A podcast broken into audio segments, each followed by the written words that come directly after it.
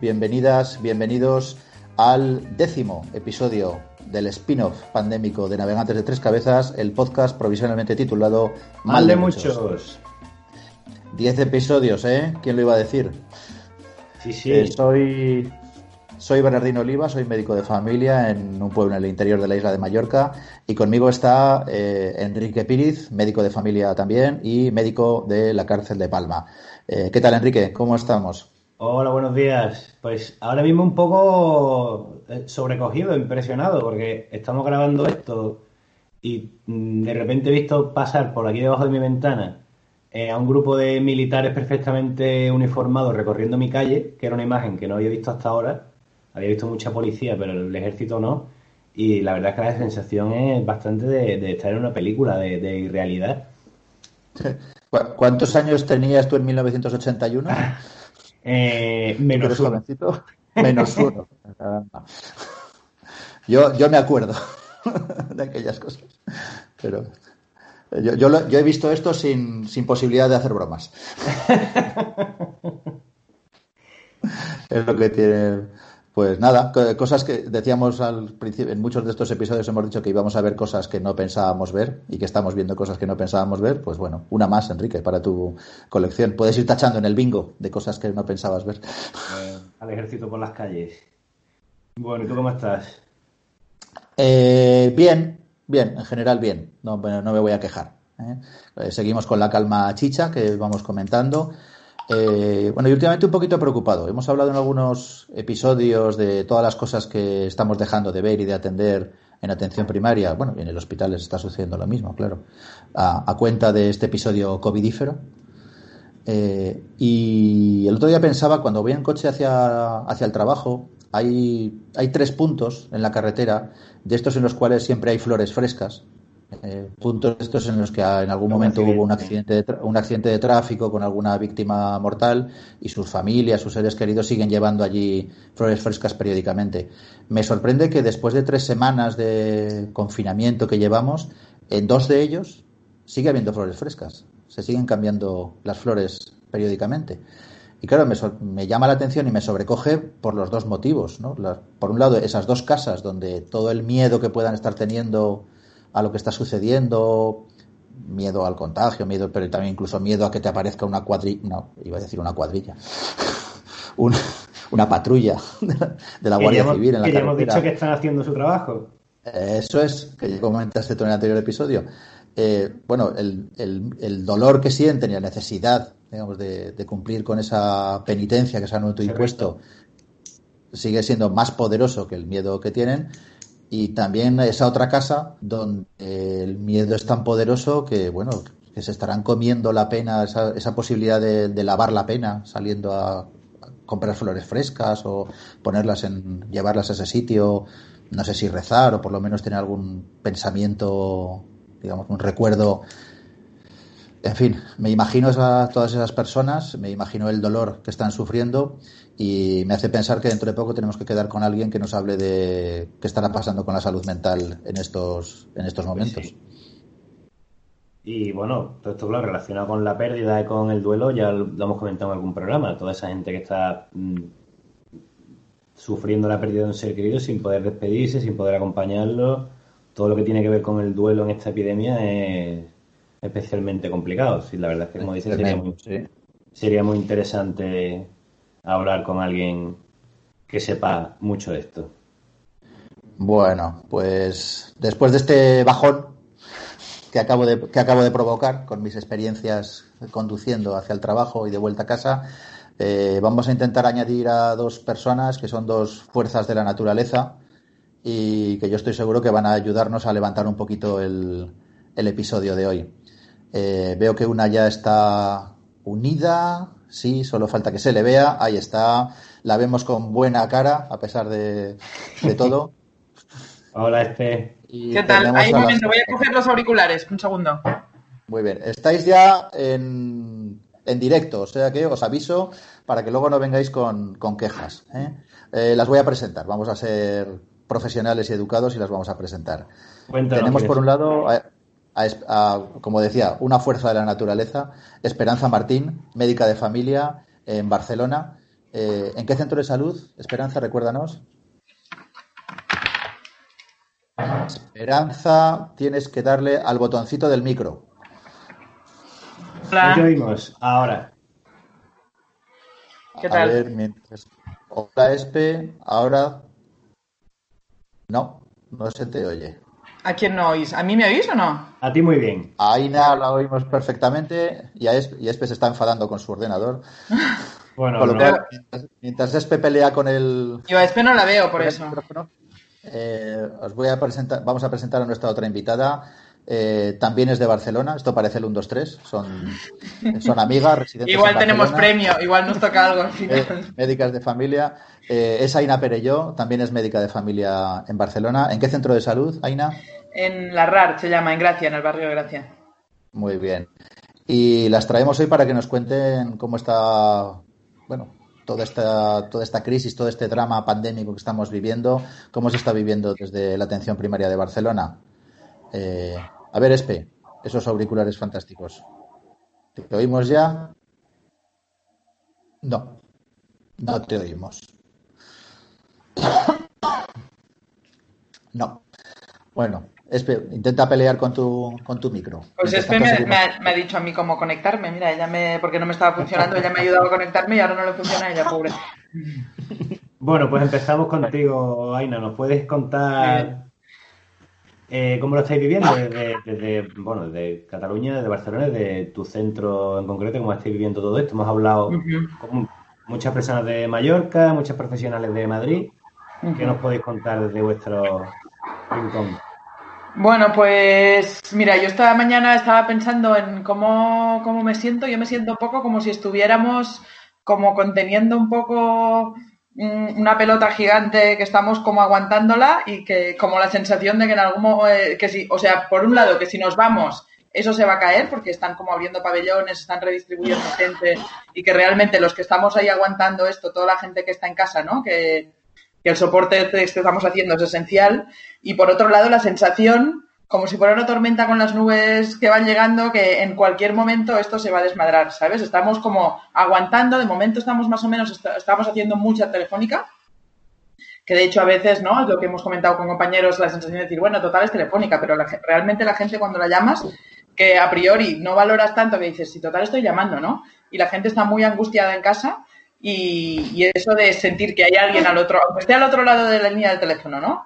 Eh, para, la, para la gente es súper importante. Estamos haciendo muchísimas llamadas. De hecho, yo ayer estuve trabajando y normalmente los sábados suelen ser tranquilos y desde que entramos hasta que salimos, sin parar, sin parar. Y también lo- la sensación que tenemos con varios compañeros es que cada vez es más, o sea, se están complicando las llamadas. Al principio era, tengo un poco de fiebre, tos, tal, entonces ahora hay, no hay tantos nuevos diagnósticos, puede ser, pero las llamadas que tenemos son o gente que ya está la cosa más complicada porque lleva un tiempo, Varios días de evolución, claro. Claro, o sea, los que están quedan, los que muchos de los que están ahora son gente que ya es más complicada, que tienes que ver porque se han hecho placas, no mejoran, se siguen ahogando, ¿no? Han ido al hospital, los han mandado a casa, o gente mayor que o altas que están dando, ¿no? Que a ver qué hacemos, que ayer estábamos comentando qué protocolo hay, porque no está muy consensuado, dice, seguimiento. ¿Seguimiento de qué? ¿No? ¿Qué quiere decir seguimiento? Saturación diaria, dices, pero vamos a ir cada día a ponerles el saturador a todos. ¿Tenemos EPIs para asegurar ir a todos los domicilios a hacer? Eso es otro tema, ¿no? O sea, lo de los domicilios está un poco en el aire de qué hay que hacer. Entonces es un poco, la, lo decíamos, la medicina basada en la experiencia de pues tú mismo decide qué hacer.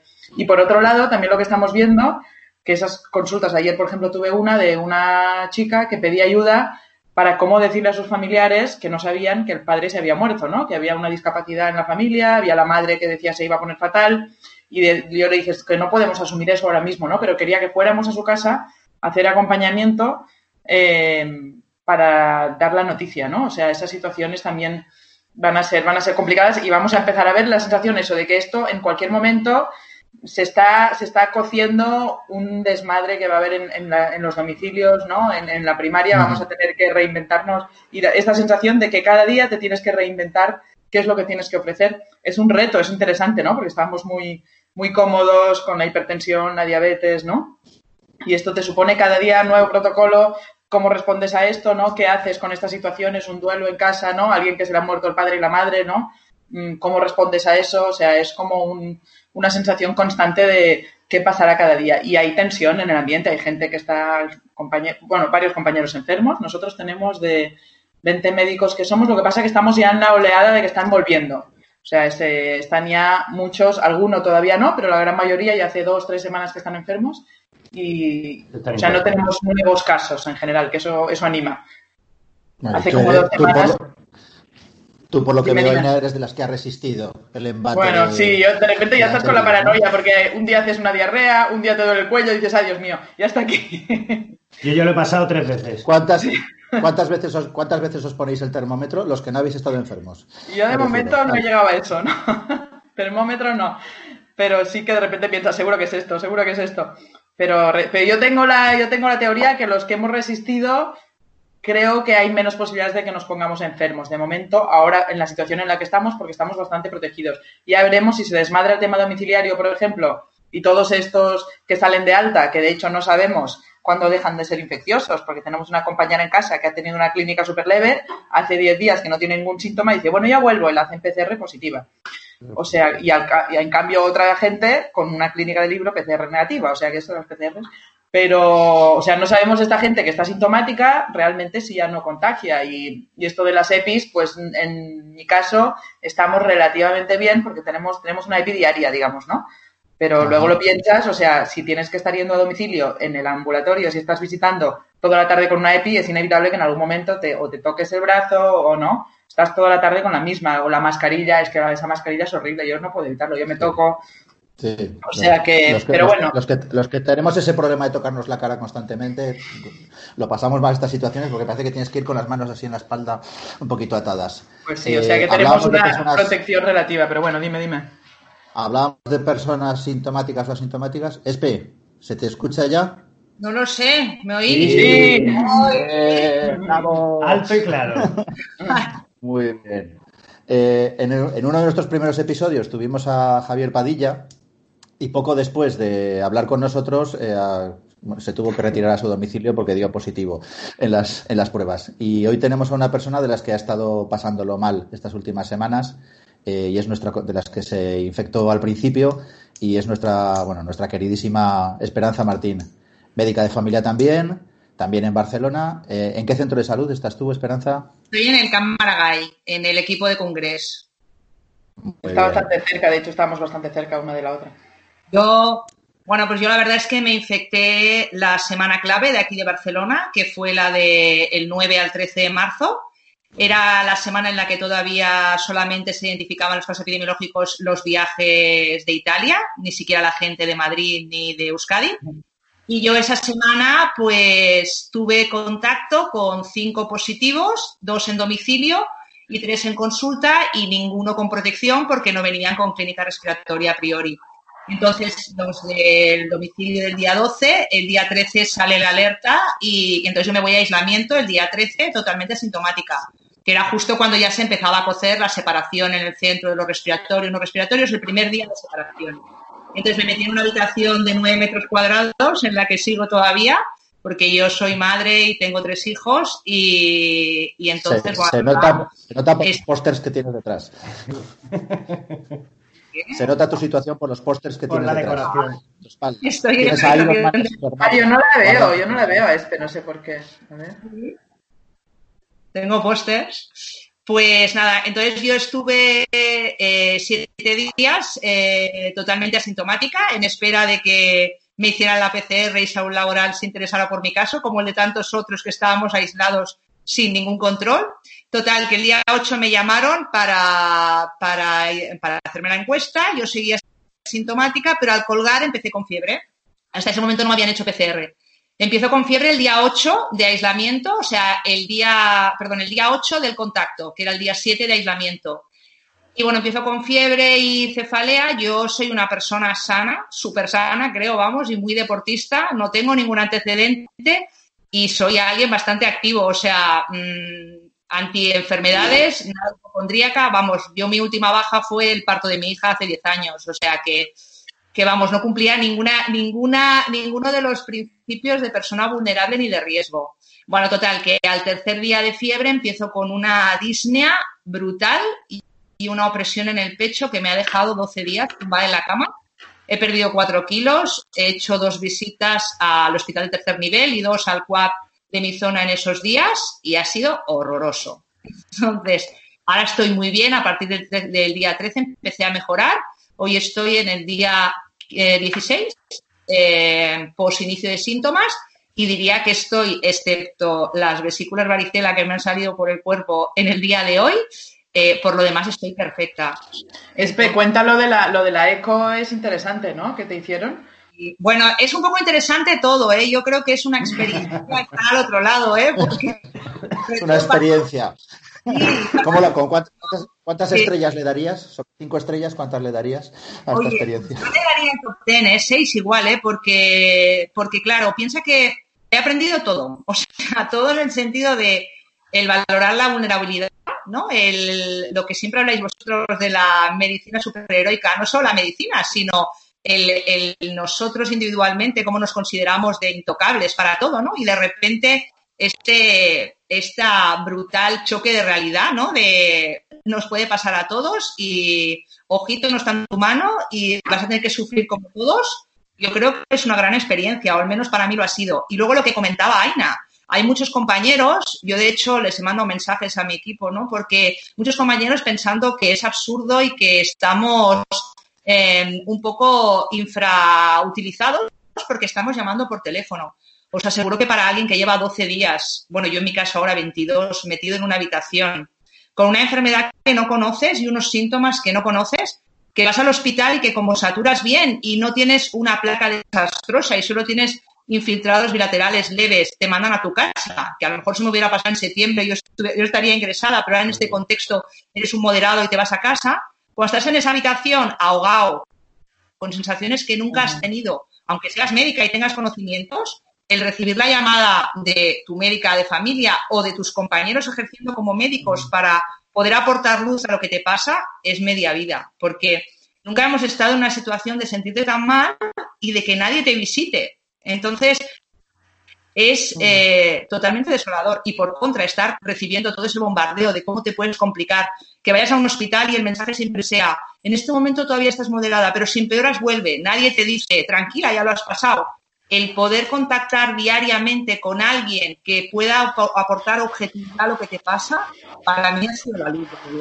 Bueno, y en las noticias también, ¿no? Que lo único que ves en las noticias es tantos muertos, tantos muertos, una médica de 30 años muerta, un chico de 40 años muerto, ¿no? Entonces tú, claro, y la gente el problema es que no es consciente de todos los casos que hay que no están cuantificados. Esos números que salen en las noticias son absurdos, o sea, hay centenares de miles de personas enfermas en casa y no se están contando, aparte de los que no han llamado, ¿no? Y que ni sabemos que están. Y aparte los asintomáticos, eso ya es la otra.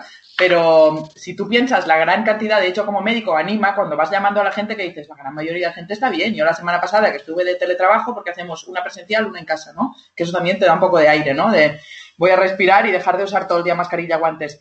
Y, yo la semana pasada igual llamé a ciento y pico personas y estaban, no derivé a nadie, todos estaban bien, entre 30 o entre 20 y 70 años, ¿no? La gran mayoría, y dices, es que la mayoría de gente lo pasa bien, ¿no? Bueno, luego ves casos como el de y dices, también hay gente joven que lo pasa mal, ¿no? Pero son excepciones, por suerte. Las que lo pasamos mal también lo hemos pasado. Pero mm. respecto a lo que tú hablabas antes, Aina, de situación de contención y que tienes la sensación de que se desbará, yo tengo la misma sensación, porque yo pienso, un caso como el mío, yo soy una persona privilegiada que tengo, vivo en una casa enorme en donde tengo un marido que ha estado sano y ha podido hacerme todo el cuidado, he podido hacer un aislamiento perfecto y soy sana y salgo bien. Pero el que lo pase como yo y que no tenga todo ese apoyo o que vuelva del hospital y tenga que pasar por lo que yo he pasado eh, con, con peores circunstancias, eso seguro va a provocar un desborde de otras situaciones. Vamos, estoy convencida que no lo estamos viendo ahora porque acabamos de empezar y entonces esa segunda ola llegará ahora cuando la gente llegue y estamos viendo todo el tema, todo el tema psiquiátrico también, ¿no? O sea, el plazolam, el otro día un señor me decía, no hay plazolam en la farmacia. Digo, no, por favor, eso sí que no tiene que pasar.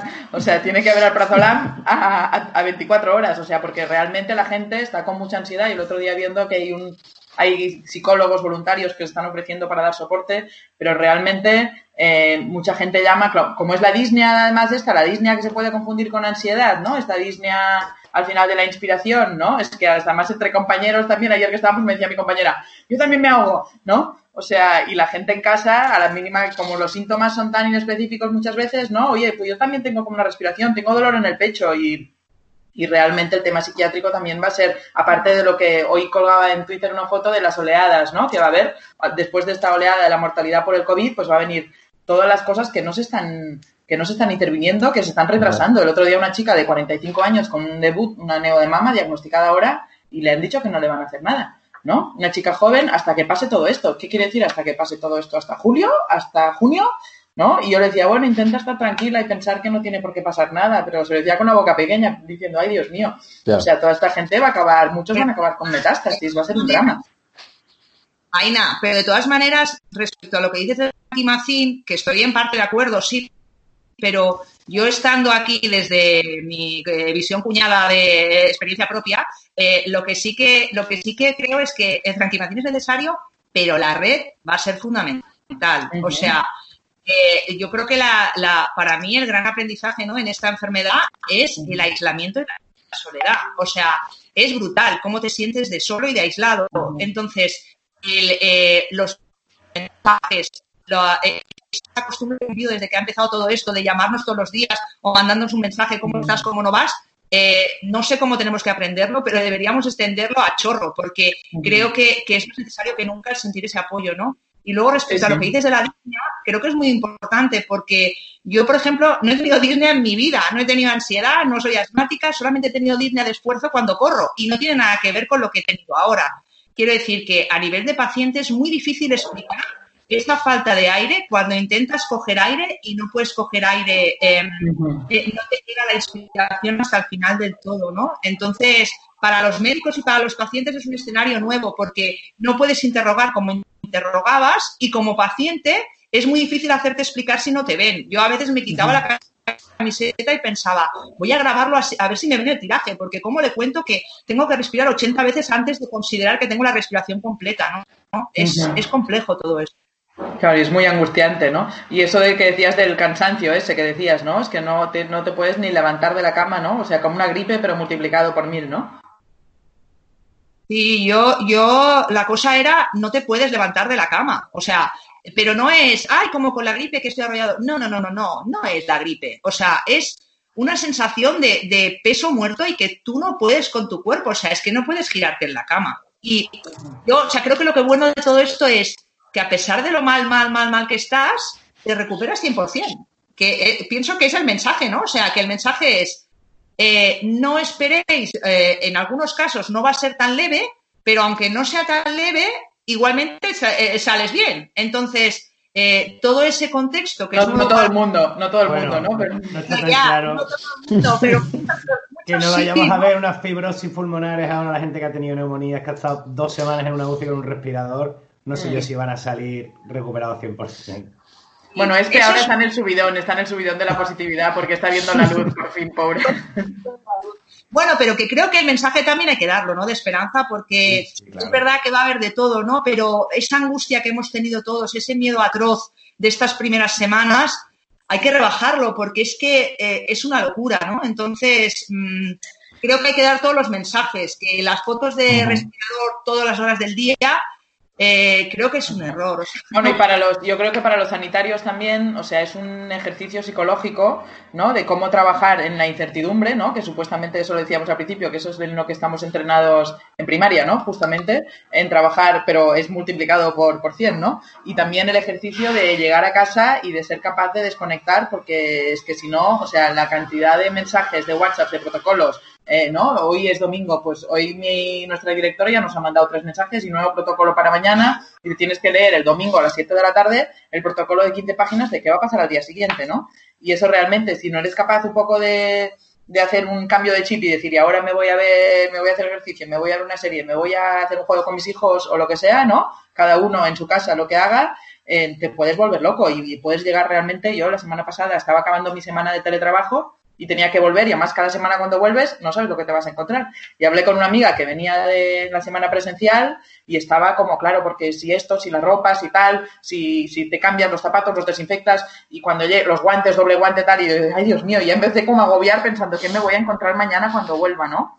Y por eso realmente tienes que hacer mucho ejercicio psicológico de desconecta, cálmate, vive el momento, ya te irás encontrando, ya te irás adaptando a lo que te encuentres, porque si no puedes acabar realmente con un estado de tensión importante. Sí, sí.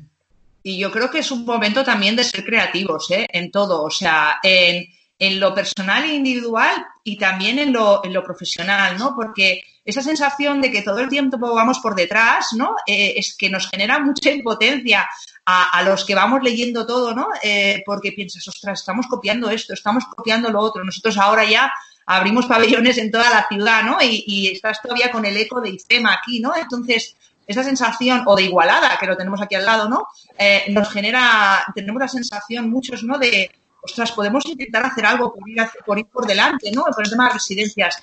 Yo sí que, yo veo que, que, tenemos una diferencia importante entre los grandes núcleos como somos nosotras en Barcelona o lo que explica la gente en los pueblos rural, ¿no? Yo creo que en la ciudad es muy complejo el poder aplicar soluciones rápidas porque tenemos una jerarquía todavía como muy enquistada, ¿no? Y, y entonces yo tengo la sensación de que deberíamos de intentar eh, avanzarnos ¿no? en los barrios a lo que estamos viendo que ya ha ocurrido y que, como dice Aina, tenemos la sensación que aquí no se habla, pero que va a ocurrir igual, porque no, no vamos a ser más listos que han sido. Bueno, lo, lo, de los barrios que tú decías, realmente hay cosas que yo también, hay cosas positivas, ¿no? Aparte del tema de disfrutar del tiempo, todo esto que ya se está diciendo en todos lados, ¿no? De estar más presentes en, en casa, con la familia, todo esto. O sea, a nivel de equipo, por ejemplo, ¿no? Eh, en, ¿no? en mi caso, yo creo que en general se está creando una sensación de equipo que no habíamos tenido hasta ahora realmente, ¿no? De unión y de que ayer, por ejemplo, que estábamos con esta compañera trabajando a las 3 y supuestamente a las 5 nos íbamos, quedaban como 30 llamadas, dijimos, no llegamos. Y de los que estaban en casa, un sábado a las 4 de la tarde, seis personas ofrecieron, ¿no? dijeron, yo te ayudo, yo te ayudo. Al final dijimos, no, no está bien, con uno es suficiente, ¿no?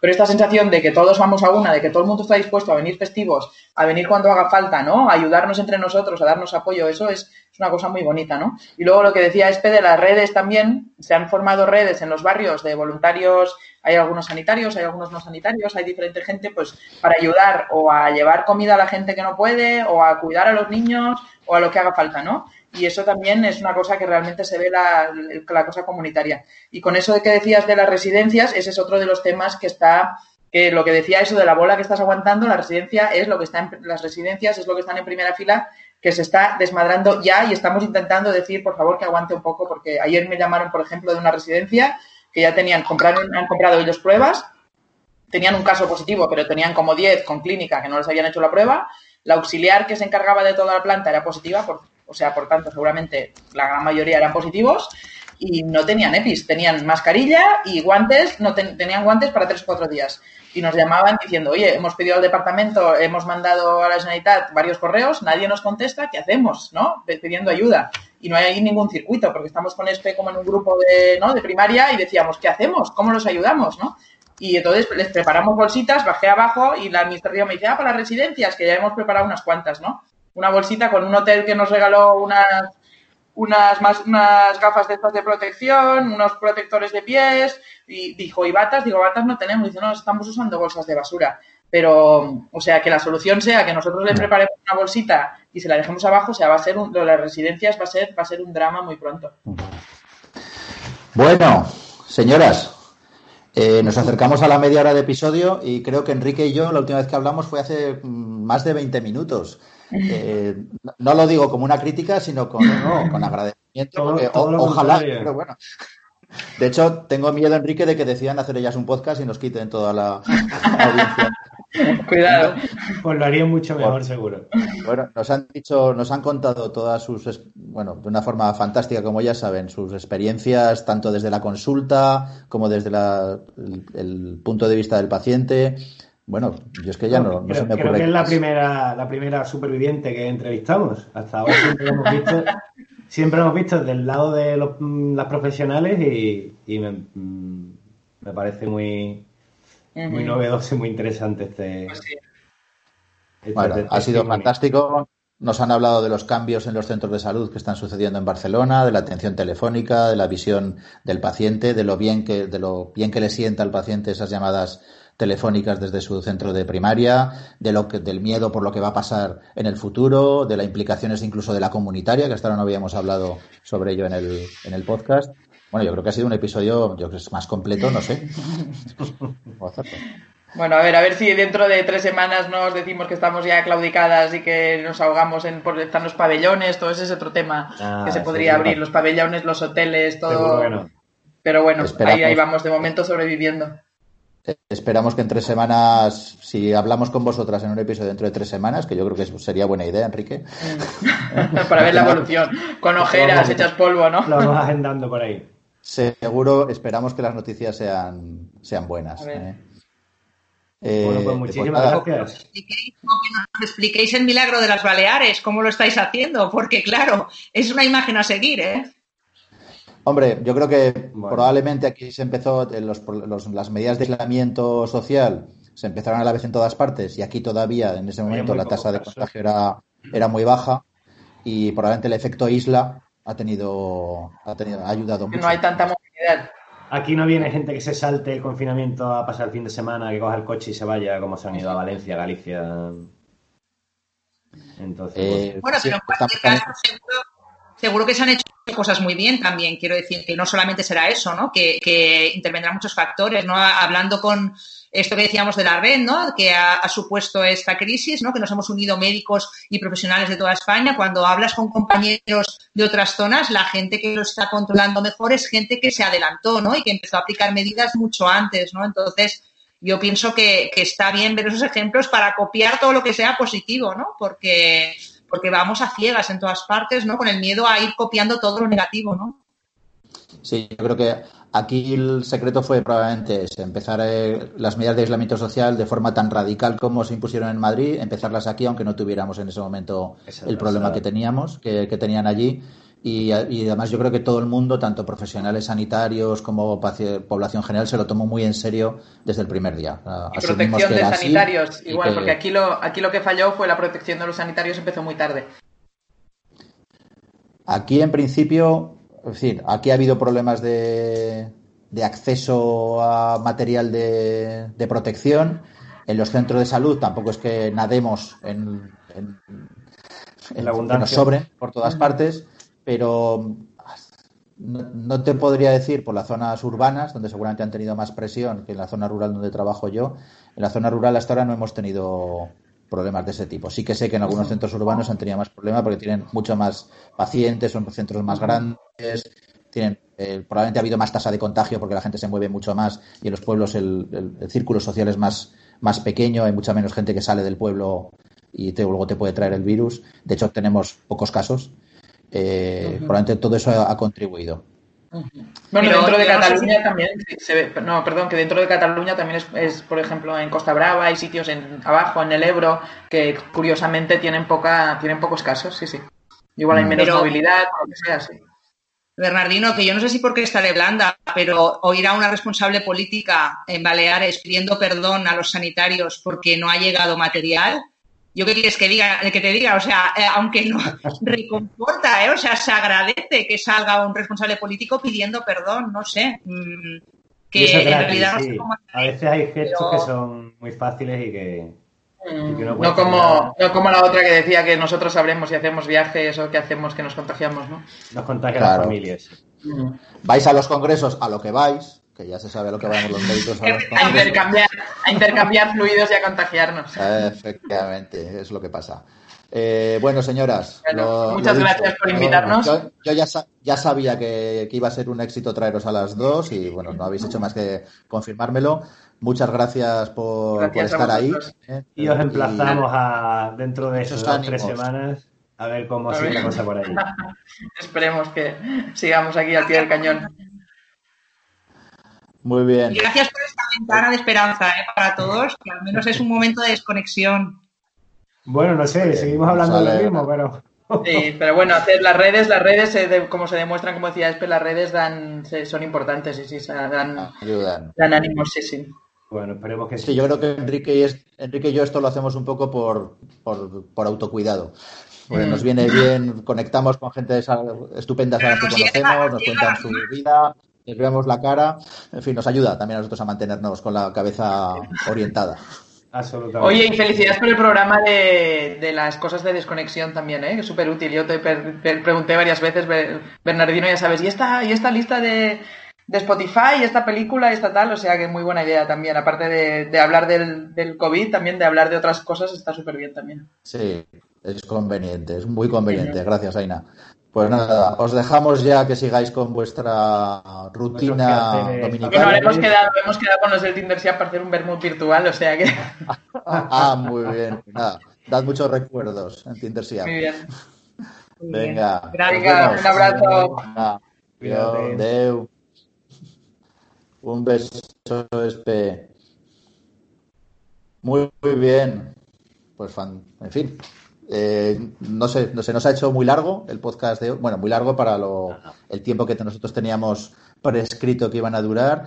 Eh, yo creo que ha sido interesante y que no se hará largo escucharlo. ¿eh? Además, tú y yo hemos participado poco y eso siempre pues ayuda a que el podcast sea más ligero y, y escuchable. nada, Enrique, que vaya bien. Muy bien, pues despedimos eh, perdón, perdón, antes de despedirnos, recordad que nos podéis escuchar, bueno, nos podéis ver en YouTube, nos podéis y podéis acceder, nos podéis ver también en nuestro nuestra página de Facebook, que Enrique se encargó como buen community manager de este de este spin-off eh, de, de, realizar, de tener en marcha y en Twitter, tanto en la cuenta de Navegantes de Tres Cabezas como en la de Enrique Piriz, e. o en la mía, CC Baxter. Eh, estamos dispuestos a, escucharos y a, y a recibiros. ¿De acuerdo? Adiós y hasta el próximo episodio que como siempre no sabemos cuándo será.